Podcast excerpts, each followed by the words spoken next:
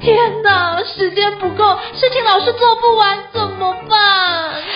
别担心，就让高校人生商学院每周陪你充充电，找到方法不抱怨。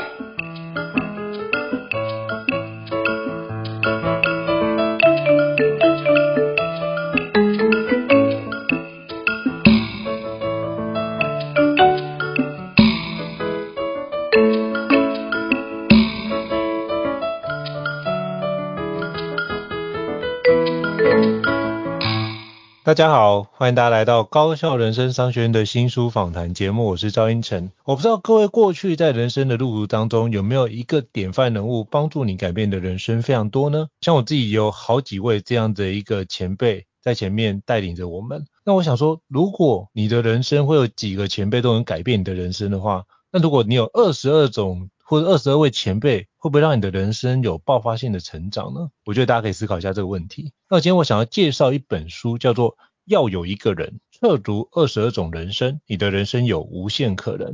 那这本书的作者也是我的好朋友，就是阅读引路人杨师棒医师哦。就大家记得，就是下次遇到杨医师要记得他的那个这个字念棒，一个木。再一个就陪伴的陪，右手边那念棒哈，所以就是你就记好棒棒，就是杨医师好棒棒这样的概念就对了哈。那今天非常荣幸邀请到就是师棒医师莅临高校人生商学院来跟我们分享一下他的最新力作《要有一个人》，欢迎师棒医师，Hello，师棒医师，哎，胤丞好，各位听众朋友大家好，是非常感谢就是释放医师的莅临哦。那是不是可以简单邀请释放医师简单做一下自我介绍，让大家可以多认识你一点呢？好，三年前呢，先觉出版社帮我出了一本《人生录影》。那目前纸本跟电子超过三十刷，也让我获得超过六十场的约访，也许因此就获得写第二本书的机会。那这本书也问世了，就是要有一个人。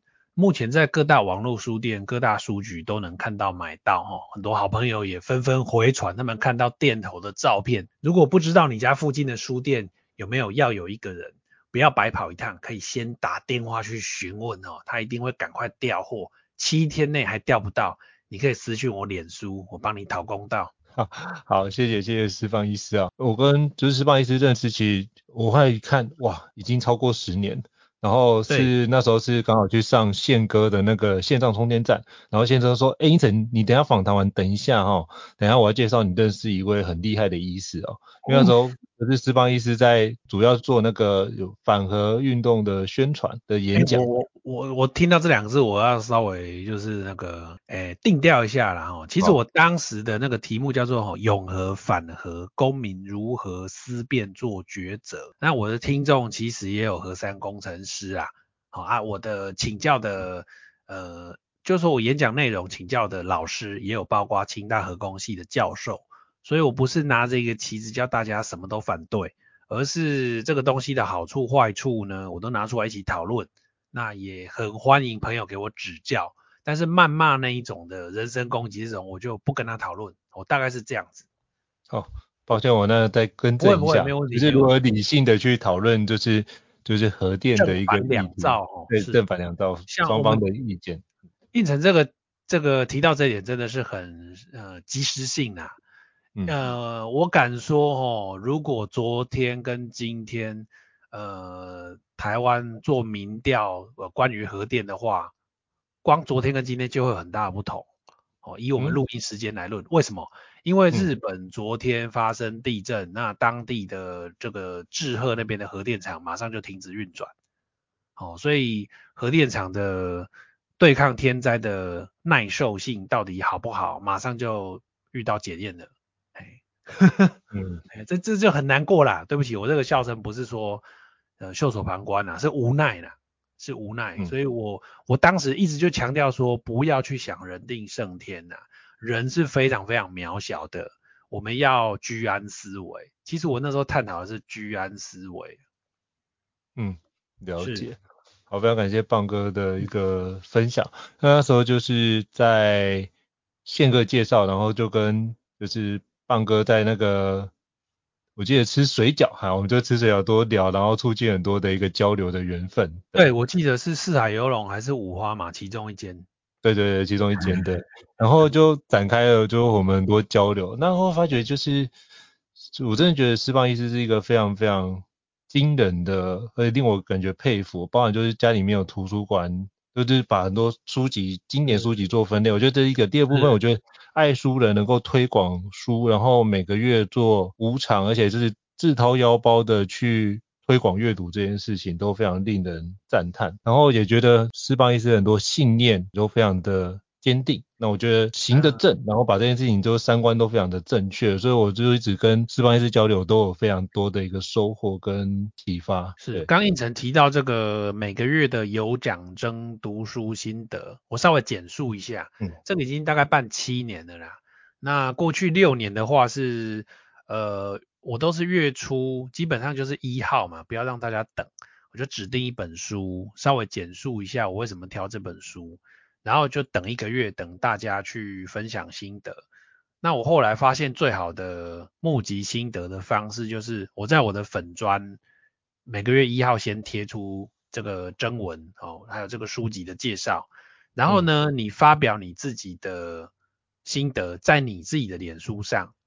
这个文章才不会不见嘛，这个文章你才会随时可以找到，然后你再把这个网址呢贴到我这篇粉砖发文的下面，啊，这样我就知道这个月有几个人投稿，那我就看一看，好，这个月我就选一个冠军哦，那就每个年度一整年的礼物的调性可能差不多，有一年呢都是送长荣三万里程，因为那一年我爸妈都生病了，我也没有时间带他们出去玩。那我手上大概有三十六万里，所以每个月送三万里我还送得出来。那有一年呢，就是每个月都送洋酒，当然是全新的，然后陈年好的洋酒。那个时候因为也是我爸开始变喜肾病患了，他以前买的酒他也没有无福消受，那我也没有那么会喝，那我觉得东西一直放没什么意义，不如就把它妥善包装后，那每个月。选出冠军心得送出去。那其实包装我非常非常小心哦。我除了亲力亲为之外，还有一个好帮手啦。因为有时候真的是忙不过来。这个帮手就是飞花落院魏姐的儿子。魏姐的儿子那时候来帮忙我很多啊，他包的比我还好哦。所以大概那时候是我们每一个环节做事都很小心。那到去年的话，呃，去年有一个不同。去年就是我开始想说，呃。如果除了送冠军礼物之外，我还有没有什么新的做法？我就算每个月有几个人投稿，然后我大概评估，我抓一个权重，就是假设是十五个人投稿，那我有一个权重，就是啊，这个水准都很高，所以我就乘以三，我可以乘以一，或者是到乘以三。假设乘以三呢，这个数字就是四十五。那四十五的话呢，我就寄四十五本书给丹凤高中的图书馆，所以也就是参加者他并没有获得任何好处，那个人呢、啊，他个人没有获得任何好处，就是说他写了，但书是我替他来捐。那如果我这个架构可以说服人的话，哇，那个丹凤高中一整年就可以收到非常多的书嘛。啊，其实我们送礼物还有一个很重要的点，就是对方要不要接受。哦，曾经我听过有一些朋友他是很有才华，出了一套书。他没有先打招呼，寄到学校被人家退货，他觉得没面子，就跟学校吵架。哦，这都这个都是处世智慧啦，这个是一桩好事哦。人讲好啊好，抬个赛老，好啊给他起个草好人坏事。所以我是当然要先跟丹凤高中建立交情嘛。那我跟怡慧老师也是慢慢建立友谊哦。一开始他要加我脸书好友，我吓得要死哦，因为他的脸书照片是一个瘦瘦的漂亮的女孩子嘛。啊，谁知道是不是香港金融业还是那个？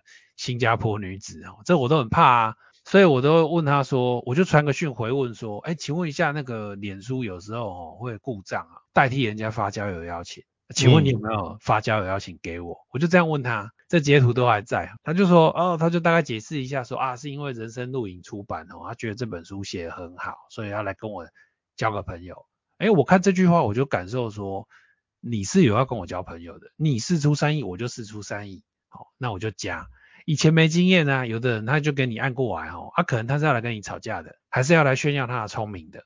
那你加了这种人，你就很累。你只是发个心情文，他就在下面那要来呃当这个社会公道伯。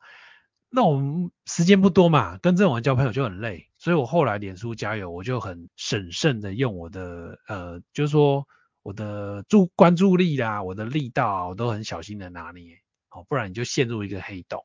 总之就跟怡慧老师建立友谊。那丹凤我也去演讲好几次，我就问怡慧老师说，哎，老师你们这个丹凤图书馆架上哦，书籍的吞吐量是多少？他说十万。我说那现在多少？他说七万。我说所以是还有三万的缺这个书籍量。他说对。诶，那我就放心了啊。我就跟他说好，那我就是一整年我这个开始 run 哦，我每个月叫大家征有奖征读书心得，然后每个月我去年设上限是一百本哦。我就假设说有时候我毕竟探讨一些议题啊，有一些人他就觉得不能接受我爬书出来的事实，他很痛苦嘛。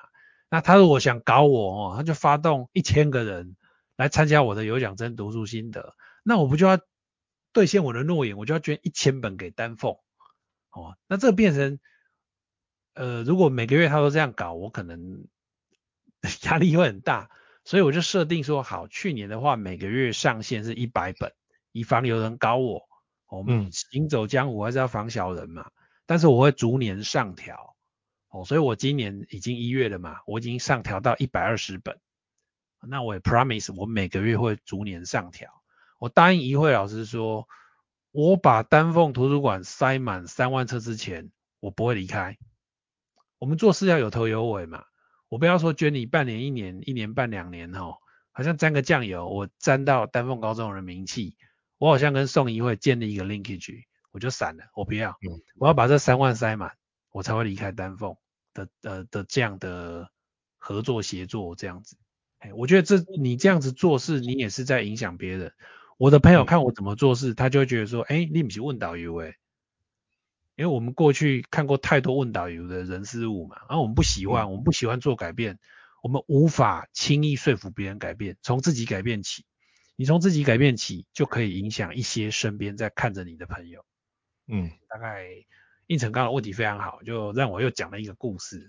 那我讲这一段，其实宋怡慧老师前几天他在读《要有一个人》，他也顺道把这个故事他也有写出来，哦，这也是他公开的背书啦。要有一个社会知名人士愿意为你公开背书，这其实是蛮不容易的。那要有一百个社会人士哈，呃，愿意为你公开背书，那当然更不容易。我觉得你你说我们大家讲学作文很简单嘛，就是别人愿不愿意。相信你的话，长时间相信你的话，哦，这就是一个、嗯、一个客观的验证标准。没错，以上，非常感谢，就是棒哥分享。为什么前面要讲这一段呢？因为我觉得这跟这本书的主题要有一个人有绝对的关系哦。因为其实对我来说，就是要有一个人这件事情，我记得之前艾玛华生在联合国演讲的时候曾经讲过一件，就哈利波特那个女主角，哎，她讲了一句话就是 “If not me”。Who, if not now, when？如果不是我是谁？如果不是现在，那是何时？那我就看到就是棒哥的书里面有一句话叫做要有一个人，嗯，那个人就是我。所以我们之前常常就听到说我们要改变这个世界，但是却不愿意改变自己。那如果你愿意从改变自己开始的话，那或许是一切的力量的源头就会从内在往外展开。就是我之前听到一个很有趣的。就是比较戏谑，但我觉得很真实的话。他说：“改变自己是神，改变别人是神经病。”还多两个字这样子。嗯欸、所以我觉得，如果我们可以透过这件事情把这件展开的话，要有一个人从自己做起。其实刚刚诗邦一直提到的，不管是宋怡慧老师，或者是我们两个相似的过程，都是我们都是在那个当下，我们决定做一件事，然后我们就持续把这件事的善的缘分给展开。所以就是。这本书里面的二十二个典范人物、标杆人物，都是从善的缘分，从自身出发，然后把这善的缘分扩散出去，影响这个社会，影响这个世界，这样。是，那我就宣布一下哈，要有一个人读友会的首发场，还剩最后两席，那要在哪里报名呢？各位到打我名字哦，杨思棒三个字到我脸书最上面有一个 banner。Banner 你把它点开，它有一串文字，那最上面呢就有五场独友会的报名表。那我为什么要收报名呢？而且你去点呢还要付费哦，要一千块哦。那如果你从来没有参加过，不小心回答到胤丞访纲的这一题哦。如果你从来没有参加过要付费的独友会，说不定你会有很多脑补。你觉得这个作者是不是赚很大哦？你要赚版税又要赚演讲费？No，我事先就跟我委托的公司说，不用算任何讲师费或是车马费给我，好，大家来听我讲，我不要再自己赚这个钱，这个我自掏腰包来付，没有问题。嗯，那钱去哪里呢？很多老人会讲啊，人家笑人家假币，唔知阿咪给。其实老人自己去听演讲啊，一听 N 杠，我们在 N 杠给他不知道场地是要钱的，很多老人不知道场地要钱哦。我故意讲老人哦，其实你如果是中年人、年轻人，你不知道场地要钱，那表示你这方面的思维也比较落后。打个比方啦，如果我们新书读友会想要在比较好的场地，譬如说台中最好，我认为安藤忠雄讲堂可能算一个。那台北我在嘉禾屋办过，那高雄这次我会请这个委委托的公司办在魏武营里面的讲堂，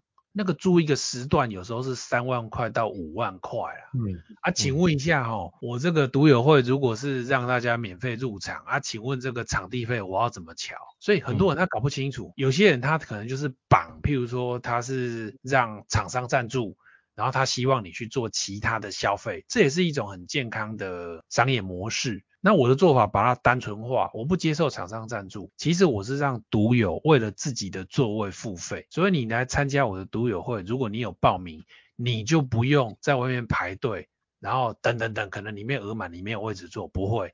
你付费就是为你的位置付费，这是一部分。那你付的费用有一部分呢，是我要委请的公司，他们要聘请人员引导动线，然后这过程中都需要有人去借场地，去跟来宾张罗，这个都需要我付费给别人。那我等于是让大家付门票去把这些费用 balance，我个人不去从中。赚取费用，好，那我大概是这样设计。那我其实三年前我跟出版社说我要这样做的时候啊，呃，跟我开会的五个人，包括编辑、行销、美编等等等，五个人一致反对。他说这个几乎没有人这样办过啊，谁会买票？他们认为是零人买票。然后我们那时候环岛六场，就是很快票就完售，有各式各样的设计，就是每一场独友会长得都不一样，出席的来宾都不一样，跟我对谈的人都不一样，场地也不一样，所以有些人他会参加到三场。那呃，我打个比方，我现在录音呃的几天后在台北的场次啊。在元旦已经八十几席全部完售了，所以我认为这个模式是 run 得起来的。那我也会陆续公布，呃，台北最终场是一月二十八号，二月四号在台南，二月十八在卫武营。我们分别在一月九号、十号、十一号三天晚上八点陆续公布 Accupass 的报名链接。你有一个仪式性的话，哈。听众知道你慎重其事，他就会对这样子的活动更加期待。嘿，但是我我不去打电话给我认识的长辈说，请他以贵宾的身份出席。我不打这个电话是有原因的，你打去齁。嗯他还要想理由拒绝你，或者是他也兴冲冲的答应你，可是当天他又有更重要的事情，他就会放弃你。那你欠人家人情，你怎么还？那我就又跳过这些麻烦。如果时间刚好的长辈啊，他自己就买票会来。有一个中研院的研究员前几天从 LINE 传给我，他是一个长辈，他就问我说台北有没有新书发表会？我不好意思跟他说，我都是读友会啦，我没有什么发表会。发表会一般是对陌生人，免费，场地凊彩。所以来来往往那个场地吵杂的要死，我不喜欢，我不喜欢，我就是着手改变。三年前我改变成功，我想这次也会成功。台北已经完售，这就是答案已经告诉我了。那台中剩最后两席，说不定我们节目播出已经完售哈。那完售没关系，我也很有诚意，不是要给大家想，我们台北还有一场，台南还有一场，魏武营还有一场。那有些朋友啊，他当然也是很好心的。他说啊，新竹敲完哪里敲完哦？我跟你讲，我今天可以赢得很多很重要的人的友谊，就是因为他宣布说他是台湾人哦。他说他日本有演讲，我二话不说，我就买机票、订饭店、买现场的票，嗯，而不是说什么时候我家附近有一场。那你在人家这么重要的人心中，人家就会把你看中嘛。因为大多数的人他会。反射性的说，什么时候我家附近会有啊？这种就是什么客套话啊？那问到附近我都来这里啊？这是一般人的思维哦。一般的思维没有什么不好，因为没有人教你啊，没有人教你，你就用反射性的一般人思维。那你来往的可能就是就是人家也人家不会觉得你很重视他啊。这种这种流的流动其实是很弱的。那我为什么听到朋友在日本有新书读友会，我就订门票、买机票、订饭店，然后放弃其他事情而参加？如果你有看过建成彻这个人的书，你就知道。要这样做，那或许有的人看过，他也不觉得他要这样做，他就是看过而已。所以人家说看过书哈，呃，这个没有行动的阅读是没有意义的。嗯，这句话乍听有点重哦，可是以我个人，我认为是非常受用。如果我看过建成册的书，我知道他是这样在搞别人以为。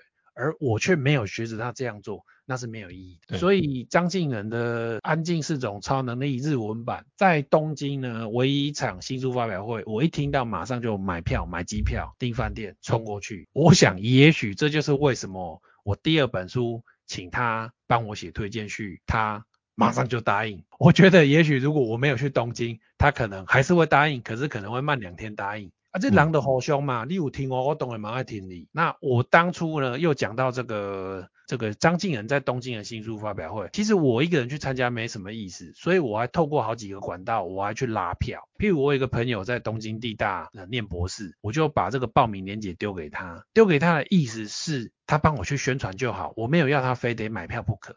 结果他收到，他也马上买票哦。那我觉得这个人也很厉害，我就嗅到这个氛围，就是啊，一毛熊要跟我交朋友，他重视我重视的事情。然后呢，日本有一个很漂亮的皮肤科医师，他的书曾经翻译成中文，在台湾出版，当初有找我挂名推荐，那我很轻易的就找到这个女院长的 IG，我就私讯他，跟他介绍《安静是种超能力》这本书。在你们日本狂销十八万册，然后要来日本办新书读友会，我也把报名链接贴给他，然后他就回复我说，我知道这本书，好啊，我会评估一下我的时间。当天因为有七八十个人到现场了，那我当然没有一个一个去看，我不确定他有没有去，可是至少我完成了一个宣传，这个院长知道这个台湾人来日本出书，呃，非常畅销，然后有这个读友会。那给他们做几个宣传嘛，就是你可以零成本的去尝试做一些事情，而呃去表示说你对某一些事的重视。所以我想我在张敬仁的心中应该是很有分量哦，因为我们是唯二哦，连我那个朋友他不是买票而已，他也有去现场，我们是唯二参加的台湾人啊，挺立挺高对了。那我们也不是无来由的愿意帮人家付出成这样嘛哈，我觉得这个就是一个呃善的循环。十年前我去。现在二零零二二零二四，严格讲是十一年前，我去香港理工大学受邀去演讲。那 Q&A 的时候啊，快要结束了，我就人来疯问说，该不会有人从台湾专程坐飞机来吧？哎靠！结果有人举手，哎，他就慢慢站起来。那我就认看看嘛，吼，认得出来当然是一个故事啊，认不出来就有点囧，也接不下话。结果那个人我认得啊，那个人就是高雄凤山茉莉居咖啡店老板娘。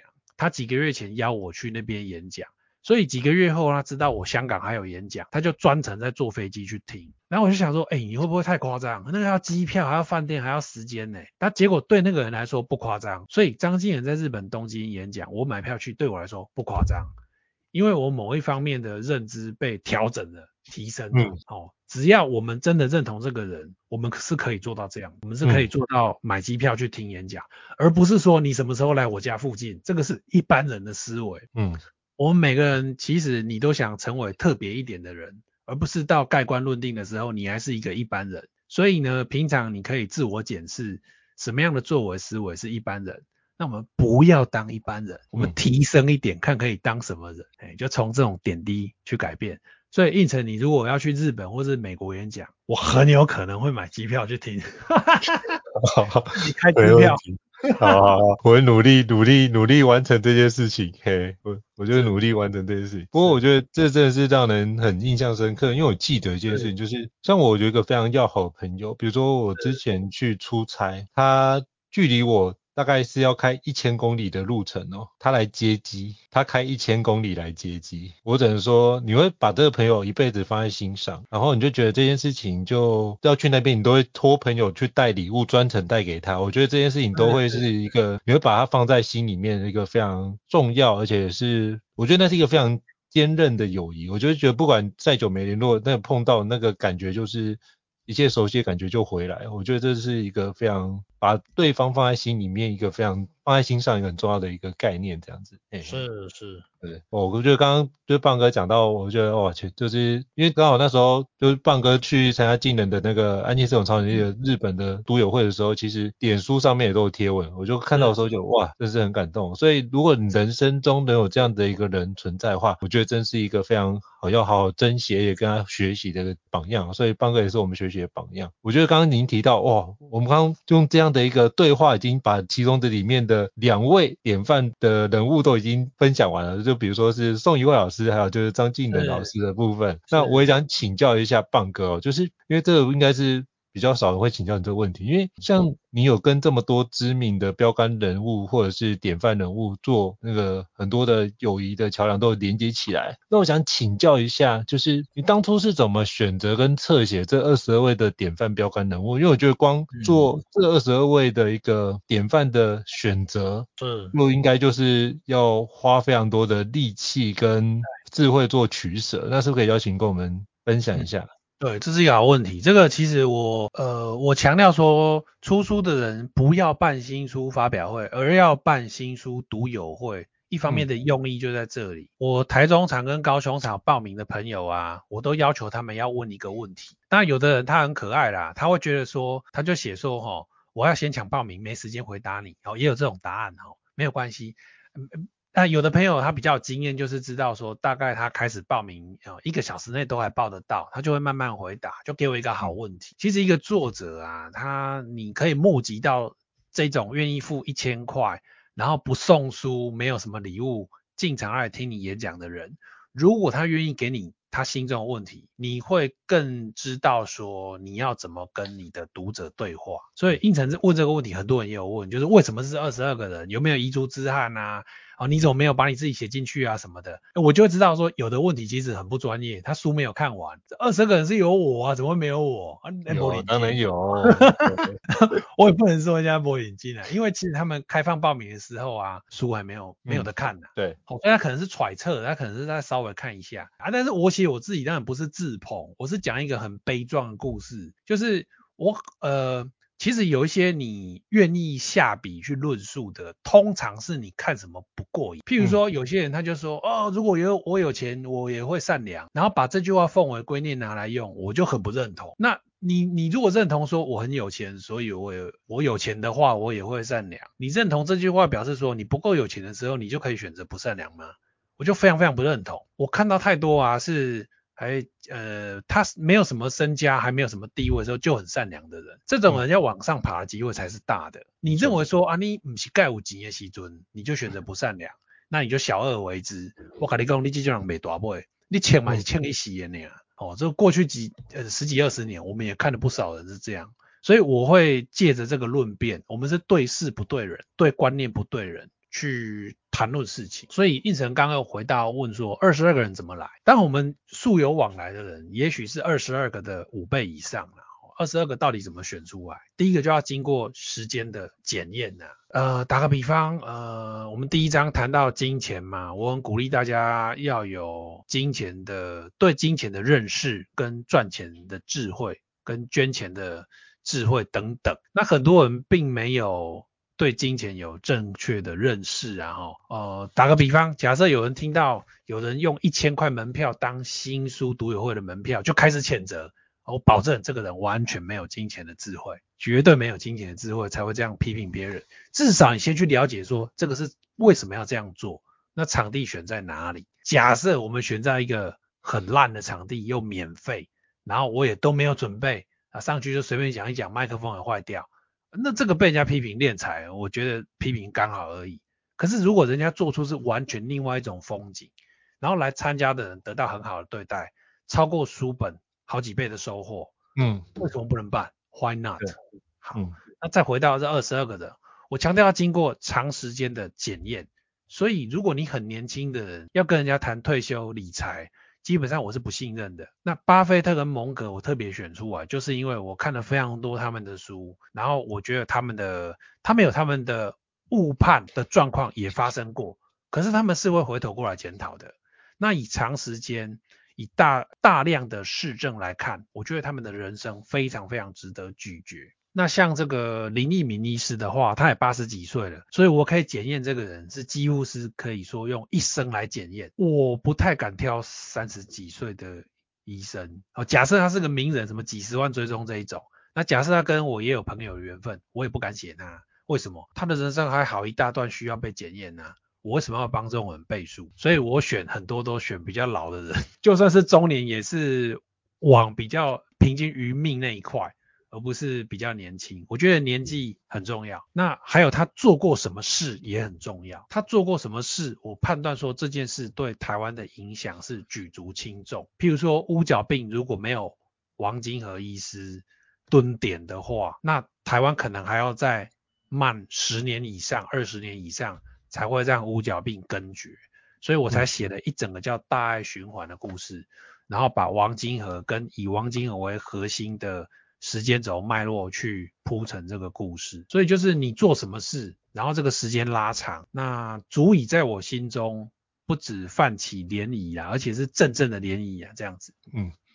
我觉得刚刚棒哥在讲那个背后的一个典范人物的书写的挑选的思维，我觉得基本上我可以百分之百肯定，就是施邦医师是长期主义者。是是，对，就是透过长期的观察，然后我们就是找到，哎，有没有谁持续做一件事？因为我觉得之前那个李国修老师前讲过一句话，人一辈子只要做好一件事，其实就功德圆满。所以如果能够把这件事情持续展开，而且这件事情不只是为了自己。重点是这件事情做完之后，会让不管是周遭的伙伴，或是甚至乃至于这社会，甚至是全世界都有所帮助的话，我觉得那件事就非常值得做。那我在就是施邦医师的这本新书《要有一个人》的这本书里面，一直看到这样的一个影子存在，就那典范就是在溯溪。那基本上我们可以透过典范的一个的学习，然后去给我们自己人生启发，就是我们会不会有一种有为者亦若是，是他是这样子，那我觉得超棒，那我可不可以？用同样的方式跟他致敬来做类似的行为去展开，然后用我自己能够做的力量，我觉得也不要自己嫌自己的力量小。就像我之前看那个，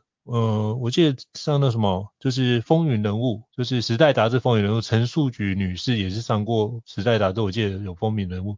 那她就是卖菜可以卖到把她的款项都捐出去。那我觉得我们。大部分的伙伴或听众应该都都收入应该都比他多，可是他就是把他的那一份的力量都贡献出去。就像国外，我记得那个什么，就是教会的贡献或者是相关你自己给的那个奉献这件事情，他不管你是最有钱的还是不有钱，基本上你把你那份心意传递出来，就算一块钱也非常有力量。所以我觉得在就是斯邦医师提到的这个环节，我就非常推荐大家可以好好的拜读一下《要有一个人》这本新书哦。高校人生商学院，掌握人生选择权。